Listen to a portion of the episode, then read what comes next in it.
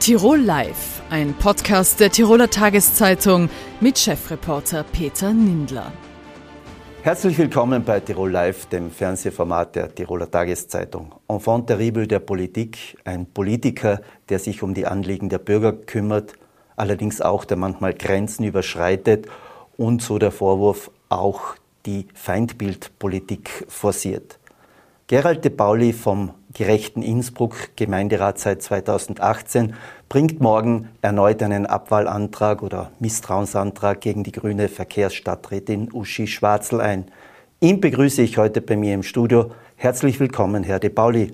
Grüß Gott, vielen Dank für die Einladung. Freut mich ganz besonders, weil ich glaube, es ist ja auch nicht alltäglich, dass ein einfacher Gemeinderat, noch einfacher Gemeinderat sozusagen, da in diesem Studio Platz finden darf. Vielen Dank für die Einladung und bin gerne natürlich bereit, ein paar Fragen von Ihnen zu beantworten.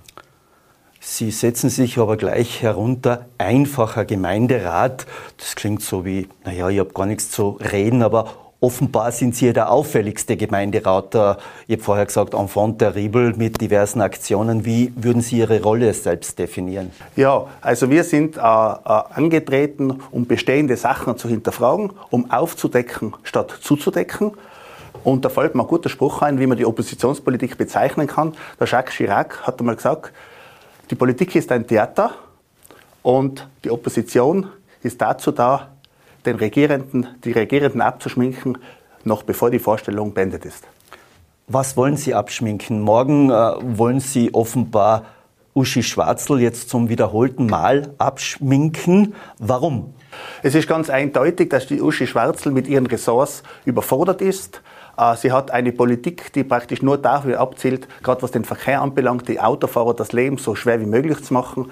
Mein Zugang zu dieser Verkehrspolitik wäre, dass ich versuche, alle Verkehrsteilnehmer und ihre Bedürfnisse einmal zu erheben und dann ein Verkehrskonzept machen, wo alle Verkehrsteilnehmer einen gewissen Prozentsatz zufrieden sind. So haben wir so, dass die Radfahrer quasi heilig gesprochen werden. Man sieht gerne, die fahren auf die Gehsteige unbedingt, wo sie wollen, weil sie einfach keinen Genierer kennen. Und die Autofahrer das Feindbild Nummer eins. Das heißt, das ist für mich die Spaltung des Volkes und der Bürger. Und da möchten wir durch diesen Antrag entgegenwirken und, und sagen, diese Dame hat in dieser Funktion eigentlich nichts mehr verloren und sie gehört einfach ausgetauscht. Jetzt haben Sie die Radfahrer angesprochen. Jetzt gibt es ja auch die Meinung, verkehrsberuhigte Zonen in der Stadt äh, sind wichtig. Radfahren ist wichtig. Es gibt die Beispiele wie, wir müssen uns jetzt gleich mit Amsterdam vergleichen, aber radfahrfreundliche Städte. Sind Sie jetzt der Lobbyist für die Automobilisti? Überhaupt nicht. Also wir sagen, alle Verkehrsteilnehmer können irgendwie gleich äh, dementsprechend behandelt. Äh, Radfahrer haben selbstverständlich ihre Berechtigung, wobei ich dazu sagen muss, ich kann mich erinnern an den Slogan vom Herrn Bürgermeister vor der Wahl, wo ein Willi, da ein Radweg. Wir haben eine Anfrage gestellt. Wir haben die Radwege in 100 Meter äh, Stücken bis jetzt zustande gebracht. Und ich muss sagen, wenn nach vier Jahren der Politik von Georg Willi wir 350 oder 400 Meter Radweg zusätzlich geschaffen haben, dann ist das das Gegenteil von dem, was er uns damals versprochen hat. Sie haben vorher Uschi Schwarzl erwähnt, Sie erwähnen jetzt Georg Willi. Es fällt auf, dass Sie sich vor allem auf die Grünen einschießen und gleichzeitig aber meistens mit den anderen Fraktionen wie FPÖ, für Innsbruck und ÖVP irgendwie mit im Boot sind. Es ist so, wir schießen uns deswegen aber bei den Grünen auf die Grünen ein, weil die Grünen nicht mehr das sind, was die Grünen früher mal waren. Ich muss sagen, ich habe auch einmal Grün gewählt, das werden wir die wenigsten glauben, es war aber so.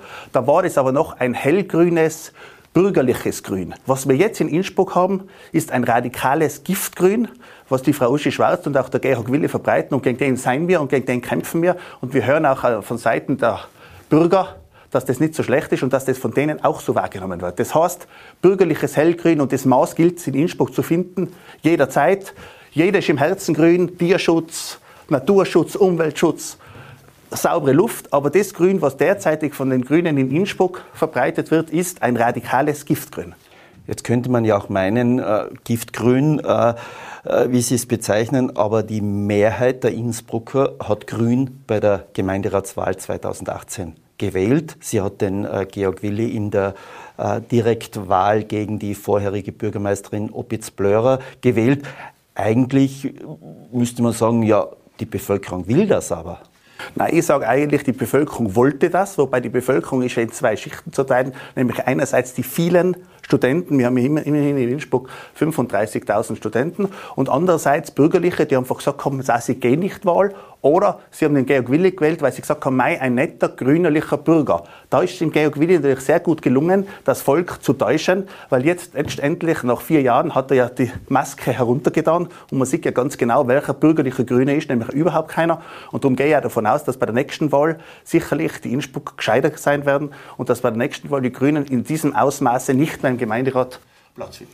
Jetzt könnte man aber auch sagen, äh, der Gerald de Pauli ist das Krokodil der vereinigten Opposition. Man könnte sagen, das ist die Mitte-Rechts-Opposition, die es bis heute nicht überwunden hat, dass Innsbruck einen grünen Bürgermeister hat und der Gerald de Pauli mit einer klaren Sprache, mit überzogenen Begriffen, Giftgrün, ist jetzt das Krokodil, der macht, erledigt eigentlich unseren Job. Ja, das sehe ich jetzt nicht so. Äh, grundsätzlich haben wir im ersten Jahr das Georg Willi ihm absolut geschont, weil ich gesagt habe, man muss ja an Menschen eine gewisse Zeit geben, sich einzuarbeiten, seine Versprechungen umzusetzen. Letztendlich ist von allem dem nichts übrig geblieben. Ich meine, es sind ja viele Leute, die mich auf der Straße ansprechen, Gott sei Dank, das freut mich immer sehr, und sagen, das hat er gesagt und das hat er gesagt und das hat er gesagt, gemacht hat er genau gar nichts. Und aus diesem Grund sehe ich also mich, es ist für mich erfreulich, wenn es heißt, das ist das Sprachrohr der gemeinsamen Opposition, weil wir haben ja eigentlich eine Regierung im herkömmlichen Sinn nicht mehr, seitdem praktisch das Spiel der freien Kräfte gekommen ist. Freut mich sehr, wenn mir dieser Ding sozusagen zuteil wird, dieser Titel. Letztendlich geht es mir eigentlich um bürgernahe Politik. Ich bin tagtäglich unterwegs, hoch mir die Sorgen der Bürger an, so wie es der Georg Willi ja eigentlich versprochen hat damals. Ich setze das Ganze um. Und aus dem Grund glaube ich, dass unser Kampf gegen diese Übermacht, gegen diese Grüne, mit denen sehr wenige in Innsbruck zufrieden sein, und das höre ich immer wieder, dass das vielleicht letztendlich dann doch zum Erfolg reichen wird. Bevor wir zum morgigen Gemeinderat kommen, äh, wie geht es Ihnen dabei, wenn es behauptet wird, ja, der äh, Gerald de Pauli überzieht, der hat eine Sprache, die nicht angemessen ist, der ist eigentlich manchmal sogar ein Hassprediger und ist gegen äh, alles, was liberal oder ein bisschen fortschrittlich ist. Überlegt man da oder sagt man, na, da verschwende ich keinen so, Gedanken? Grundsätzlich bin ich ja sehr emotional, wie man ja weiß, aber mir liegt einfach am Innsbruck Innsbruck liegt mir sehr am Herzen. Ich bin dort aufgewachsen, im Gegensatz zu anderen Politikern, die jetzt entscheiden. Ich nehme jetzt die Uschi Schwarzl, das ist ja eigentlich ein politisches Exportmodell, was wir da von Oberstadt bekommen haben. Und wenn ich mir vorstelle, dass Entscheidungsträger früher, also wie der Luca, der Nischer oder der Pilsfredl in St. Nikolaus, äh, von Innsbruck herausgekommen sein, die haben wesentlich mehr Herz gehabt. Dieses Herz habe auch ich für Innsbruck. Und das ist im Grunde regen mir gewisse Sachen so auf, dass ich gelegentlich Grenzen geringfügig überschreite. Wenn wir aber gerade beim Grenzen überschreiten sind, der, was am meisten Grenzen überschreitet in Innsbruck der Stadtpolitik, und das ist mittlerweile bekannt, ist der Herr Bürgermeister. Die Gemeindeaufsicht des Landes hat noch nicht so viel Arbeit gehabt, mit Beschwerden abzuarbeiten. Wir wissen von unzähligen Stadtrechtsbrüchen des Herrn Bürgermeisters. Das heißt, die Grenzen werden größtenteils nicht von uns überschritten, sondern vom Herrn Bürgermeister. Könnte Ihre Kritik an der Stadtführung auch damit zusammenhängen, dass Sie ja seinerzeit bei der Berufsfeuerwehr, sagen wir, vorzeitig in Pension geschickt worden sind, dann einen Prozess gehabt haben gegen die Stadt, dass Sie sich ungerecht behandelt fühlen von der Stadt? Das hat mit dem überhaupt nichts zu tun, das trenne ich komplett. Das eine ist also meine dienstliche, mein dienstliches Schicksal, so möchte ich es nennen, wobei ich dazu sagen muss, dass dieser diese Rechtsstreitigkeit mit der Stadt immer noch aufrecht ist. Genau. Das ist noch nicht abgeschlossen. Nein, das hat mit dem überhaupt nichts zu tun. Ich habe auch keinerlei Rache gelöscht oder sonst irgendetwas. Das eine ist das andere, das eine, das andere ist das andere. Also ich möchte da jetzt den Äpfel mit Birnen nicht vergleichen. Äh, morgen geht es um Uschi Schwarzl. Wie schätzen Sie die Situation ein? Wird der Abwahl- oder Misstrauensantrag Erfolg haben? Äh, wenn ja, was glauben Sie, was passiert? Wenn nein, wird es wieder einen Antrag geben? Es ist so, äh, wenn man den Aussagen der verschiedenen Fraktionen Glauben schenken darf, wie die SPÖ, die gesagt hat, so wie die Uschi Schwarzl tut, das passt nicht mehr. Auch wie die ÖVP, die äh, Vorsitzende, die Marielle Lutz des Verkehrsausschusses, die gesagt hat, so kann es nicht mehr weitergehen. Dann müsste eigentlich, äh, ist die Wahrscheinlichkeit, dass der Abwahlantrag durchgeht, gar nicht so gering. Wenn die natürlich wie schon in letzter Zeit wieder umfallen, obwohl ihnen ja praktisch vom Georg Willi im letzten Stadtsenat die Kriegserklärung unterbreitet wurde, dann werden wir es halt alles beim Alten bleiben. Dann werden wir uns aber nicht davor zurückscheiden, wieder mal einen Abfallantrag einzubringen, weil ich glaube nämlich, der Zugang der Uschi Schwarzel zum Verkehr, zu den Bürgern wird sich nicht ändern. Und aus diesem Grund werden wir, also wenn der jetzt scheitern sollte, was ich nicht hoffe, mit Sicherheit äh, mit dementsprechend gescheiter Begründung nachfolgend wieder mal einen Abfallantrag gegen die Uschi Schwarzel einbringen. Das heißt, der Ruhe hat sie für uns nicht. Jetzt gibt es ja mehrere Ein-Mann-Fraktionen äh, in der Stadt, der Mesut Onay, äh, Liste Fritz mit dem Tom Mayer. Was unterscheidet Sie von den anderen? Äh, ich glaube, dass äh, ich äh, aufgrund der mir zur Verfügung stehenden Zeit natürlich mehr Möglichkeiten habe, mit den Bürgern in Kontakt zu treten. Einerseits. Andererseits bei der Liste Fritz, die sind natürlich auch, haben eine Landesorganisation, bei der sie sich anlehnen können, was natürlich immer von Vorteil ist, weil wir sind natürlich relativ flexibel und schnell in den Handeln. Und der Mesut Onay, mit dem habe ich kein schlechtes Auskommen, hat Handschlagqualität, aber in letzter Zeit haben, haben wir immer mehr das Gefühl, dass der versucht, die Grünen links zu überholen. Werden Sie 2024 wieder kandidieren und was ist Ihr Ziel? Ja, also so die Gesundheit und Gott will, werde ich das mit Sicherheit machen, weil ich glaube, das bin ich ja den Innsbrucker Bürgern schuldig. Ich habe mit meiner Familie schon gesprochen, denen natürlich auch dementsprechende äh, äh, mich nicht so oft sieht, wie sie gern hätte. Das ist also kein Problem. Das habe ich mit meiner Frau und meinen Kindern geklärt. Also ich werde mit hundertprozentiger Sicherheit, so alle anderen Umstände passen, wieder sozusagen kandidieren. Und als Minimalziel haben wir uns gesetzt, also mindestens unsere Mandate zu verdreifachen. Ich gehe davon aus, dass wir mit vier im Stadtsenat einen Sitz bekommen werden. Was wollen Sie dann im Stadtsenat tun? Würden Sie auch akzeptieren, äh, dass Sie ein nicht amtsführender Stadtrat sind oder wollen Sie mitregieren also, in der Stadt? Ob ich es akzeptieren würde oder nicht, steht auch gar nicht zur Frage, weil äh, die Freiheitlichen akzeptieren es ja auch nicht und sind es trotzdem. Letztendlich wäre das, das Ressort, was mir am meisten gefallen würde, das Verkehrsressort. Und sollte ich das dann irgendwann mal wirklich bekommen, was mich sehr freuen würde, dann kann ich auch jetzt schon sagen, dass nach einer Einlaufzeit von dreiviertel Jahr oder Jahr der Verkehr in Innsbruck wieder fließen würde. Letzte Frage. Wird Georg Willi wieder Bürgermeister, Ihrer Meinung, 2024? Der Georg Willi wird 2024 mit Sicherheit nicht mehr Bürgermeister. Ich glaube sogar, äh, oder ich vermute sogar, dass er gar nicht mehr antreten wird. Herr De Pauli, vielen Dank für das Gespräch. Danke vielmals, danke. Der Dokumentarfilm Lass uns reden, der das Thema Konfliktschwangerschaften und Schwangerschaftsabbruch behandelt, wird am 19. und 22. Juni im Metropolkino in Innsbruck gezeigt. Warum es nach wie vor so schwierig ist, über das Thema Schwangerschaftsabbruch zu sprechen, manche sagen sogar, es ist ein Tabuthema, Darüber spreche ich jetzt mit der stellvertretenden Klinikdirektorin für die Abteilung Jugend- und Kinderheilkunde, Daniela Karall. Herzlich willkommen, Frau Karall. Vielen Dank für die Einladung. Frau Karall, Sie haben auch ein Statement in diesem Film abgegeben, wo Sie sagen, ähm, das Pro und Contra zum Thema Abtreibung und Schwangerschaftsabbruch das sind so verhärtete Fronten, dass man oft gar nicht über die Ursachen, über medizinische Gründe und über das reden kann. Warum tun wir uns so schwer, darüber zu reden? Also ich denke, der Hauptgrund ist, weil ein Schwangerschaftsabbruch nicht so etwas ist wie eine Blinddarmentzündung oder eine, eine Zahn, Zahnziehen, sondern da geht es, glaube ich, um ganz wesentliche Themenbereiche. Und es sind ja nicht nur eine Person involviert, sondern drei Personen involviert, nämlich die Mutter, der Vater und das Kind. Und ähm, mit dem Gesetz zur Fristenlösung, das 1975 verabschiedet wurde, hat man ja versucht, äh, Frauen die Möglichkeit zu geben, äh, im Konflikt Schwangerschaftsszenario einfach auch diese Möglichkeit des Schwangerschaftsabbruches legal und sicher für die Frau ähm, zu überlegen.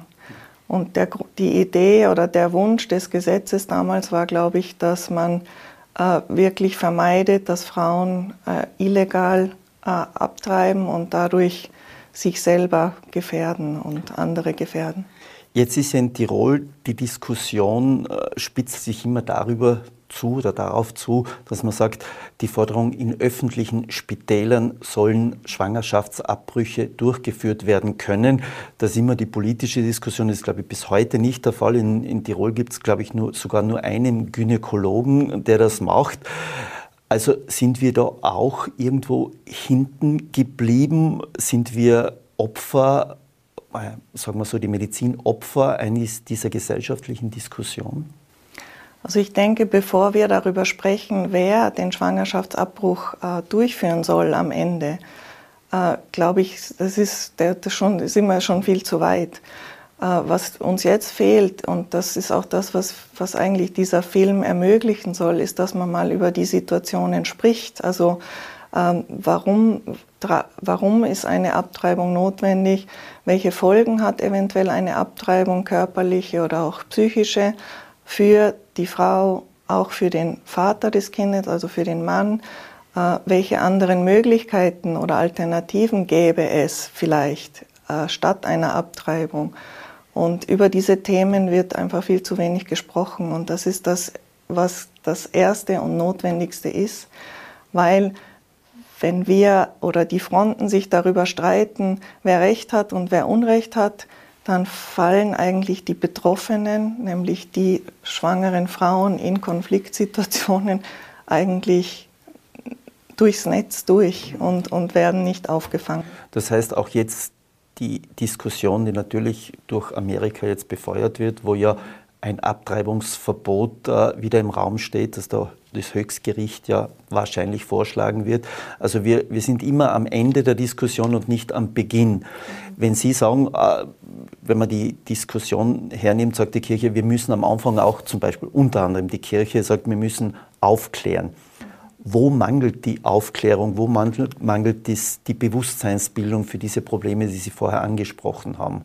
Wo könnte man da ansetzen? Also ich denke mir, das, was Sie sagen, äh, Aufklärung, also eigentlich sollte das, denke ich, in der, in der Schule beginnen, die Jugendlichen beginnen. Und da geht es, glaube ich, einfach wirklich um, um fachliche Information darüber. Was ist eine Schwangerschaft? Wie entsteht eine Schwangerschaft?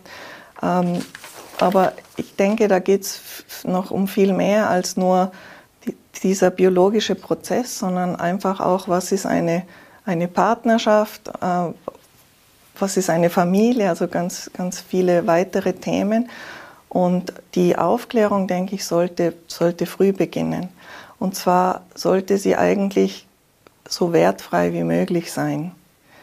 Weil ich denke, wir, wir sind schon in diesem auch Lagerdenken, wenn man sagt, die, die Kirche, weil da weiß man, die, also die sind gegen Abtreibung. Und das sollte nicht in so eine Ecke gerückt werden oder in eine andere Ecke, wo man sagt, äh, die Frau hat das Recht, über ihren Körper zu entscheiden und alles andere ist egal, sondern man, man muss einen Bogen finden, wo einfach ein Dialog möglich ist, weil nur dann kommt man, glaube ich, zu einer vernünftigen und sinnvollen Lösung für die Paare, die betroffen sind. Sie haben vorher in unserem Vorgespräch erwähnt, in Österreich gibt es rund 30 bis 35.000 Schwangerschaftsabbrüche. Die Zahlen sind nicht sehr genau. Ist das auch dann auch die Schwierigkeit zu sagen, äh, ohne Datenmaterial, ohne dass das dokumentiert ist, tun wir uns auch schwer, über die Ursachen in vielfältigster Weise zu sprechen? Ja, also ja, auf jeden Fall.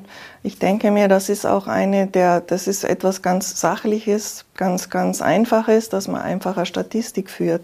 Und das tun wir ja bei allen medizinischen Dingen, auch bei vielen anderen Dingen. Jetzt bei Corona haben wir es erlebt, es wird einfach erhoben, wertfrei. Aber ich denke mir, die, die Statistik oder die Anzahl genau zu kennen, ist etwas, was wichtig ist, um einfach äh, auch die die ähm, Unterstützungsangebote entsprechend anzupassen. Ist nicht auch ein Problem, dass man den Schwangerschaftsabbruch möglicherweise durch Unwissenheit immer so ein bisschen ins illegale Eck schiebt, dass man sagt, äh, das ist nicht legal, ohne genau zu wissen, wie sind die konkreten Voraussetzungen, dass er erfolgen darf, dass man immer so ein bisschen ins illegale Eck dreht, äh, lenkt und einfach dann darüber nicht redet. Ja, das ist auf jeden Fall also, äh, weil ähm, ein Schwangerschaftsabbruch eben äh, nicht so etwas ist, wie wenn man Zahnweh hat und zum Zahnarzt geht. Schwangerschaftsabbruch ist etwas, was mit äh, dem Beginn eines neuen Lebens verknüpft ist. Und da tun wir uns, glaube ich, einfach als Menschen generell schwer, die meisten, einfach das zu vergleichen mit am Zahn zu ziehen. Jetzt Konfliktschwangerschaften auf der einen Seite, äh, auf der anderen Seite medizinische Gründe. Mhm. Wenn Sie ein Verhältnis äh, versuchen einzuordnen, äh, von diesen Schwangerschaften? Wie ist das Verhältnis, wo man sagt, äh, medizinische Gründe oder begründete äh, und Konfliktschwangerschaften? Wie ist da das Verhältnis? Also wir haben eben gesagt, dass geschätzte 30.000 bis 35.000 Schwangerschaftsabbrüche in Österreich durchgeführt werden und von denen dürften 500 vielleicht eine echte medizinische Indikation sein, weil das Kind krank ist oder weil das Leben der Mutter gefährdet ist.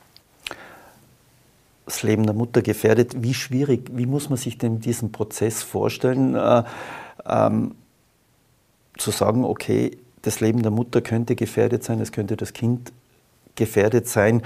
Wie muss man sich das vorstellen? Wie schwierig ist dieser Prozess für das Paar? Ist das nicht etwas eine Situation, wo ich sage, das ist das Schlimmste, was uns passieren kann? Ja, es ist halt etwas, was sehr, ähm, sehr an die Nieren geht, sozusagen. Auch uns, die wir das begleiten. Ähm, aber ich denke mir, wenn eine meistens ist es ja so, dass eine Familie ein betroffenes Kind mit irgendeiner genetischen Erkrankung hat und sich die Frage danach stellt, gibt es ein Wiederholungsrisiko? Ähm, und man dann darüber spricht oder die, die technischen oder Möglichkeiten und die legalen Möglichkeiten einfach mit der Familie bespricht. Ähm, wenn man über Schwangerschaftsabbruch in diesem Fall redet, ist es etwas, was man einbetten muss in das Wertesystem des Paares, was da betroffen ist. Aber ich denke mir, diese, diese diese Gruppe ist schon irgendwie eine besondere, weil für die ja nicht die Frage ist, ob sie das Kind wollen oder nicht primär, sondern ähm, wie sie das am besten im Sinne des, des Kindes oder der Familie lösen können, diese Situation. Jetzt gibt es, weil es keine genauen Zahlen gibt, gehe ich davon aus, eigentlich äh, bräuchten ja viele Frauen, die sich zu einem Schwangerschaftsabbruch entscheiden oder Paare, die sich dafür entscheiden, danach ja auch eine Begleitung. Mhm. Ist die gewährleistet oder sagt man, da weiß man eigentlich auch nicht, ob die eine äh, Begleitung danach haben, um auch mit diesen Folgen psychisch, körperlich umgehen zu können? Also das, das ist mit Sicherheit nicht der Fall, also dass die, die Begleitung ausreichend ist. Das Gesetz hat, das, äh, hat ja gewisse Rahmenbedingungen eigentlich vorgelegt, nämlich dass äh, es Zeit geben muss, Bedenkzeit. Äh, das hat man ja bei allen Operationen, auch beim Schwangerschaftsabbruch, sollte mindestens 48 Stunden sein, besser ist etwas mehr. Und derjenige Arzt, der die Beratung oder Aufklärung macht, darf nicht derjenige sein, der die Abtreibung durchführt. Und da da gibt es, denke ich, schon gewisse Nachschärfungssachen. Und bei der Nachbetreuung ist es sehr schwierig, weil, so wie Sie sagen, der Abbruch selber ist ja so etwas halblegales, etwas, wofür ich mich als Frau aber entschieden habe. Und wenn ich hinterher Probleme habe, in der Partnerschaft, körperliche, psychische, seelische, dann, dann habe ich ja gar nicht die Freiheit, mir selber gegenüber zu, zu sagen, ich brauche Hilfe, weil ich das Gefühl habe, man wird mir sagen, ja, du hast es ja selber entschieden. Also da gibt es sicher großen Bedarf. Zum Abschluss, was erhoffen Sie sich und erwarten Sie sich von dem Film Lass uns reden? Hoffen Sie, dass da so viel wie möglich Menschen, Paare sich das anschauen, dass der Film dann auch breit gezeigt wird? Ist er auch in den Schulen oder wo man ja. sagt. Also das wäre eigentlich ideal und das wäre der Wunsch, dass, dass man wirklich, so wie der Titel sagt, einfach ins Gespräch kommt. Äh, und wir wünschen uns wirklich, dass viele Menschen den sehen und zwar aus ganz verschiedenen Bereichen, also die junge Menschen, ältere Menschen, solche, die noch nie was mit äh, diesem Thema zu tun gehabt haben, ähm, solche, die vielleicht betroffen sind, weil ich denke, dass es einfach wichtig ist, dass, dass alle angesprochen werden und dass dieses Thema wirklich in den Dialog kommt. Frau Dr. Karall, herzlichen Dank für das Gespräch. Tirol Live können Sie wie immer auf dd.com nachsehen und natürlich als Podcast nachhören. Tirol Live, ein Podcast der Tiroler Tageszeitung. Das Video dazu sehen Sie auf tt.com.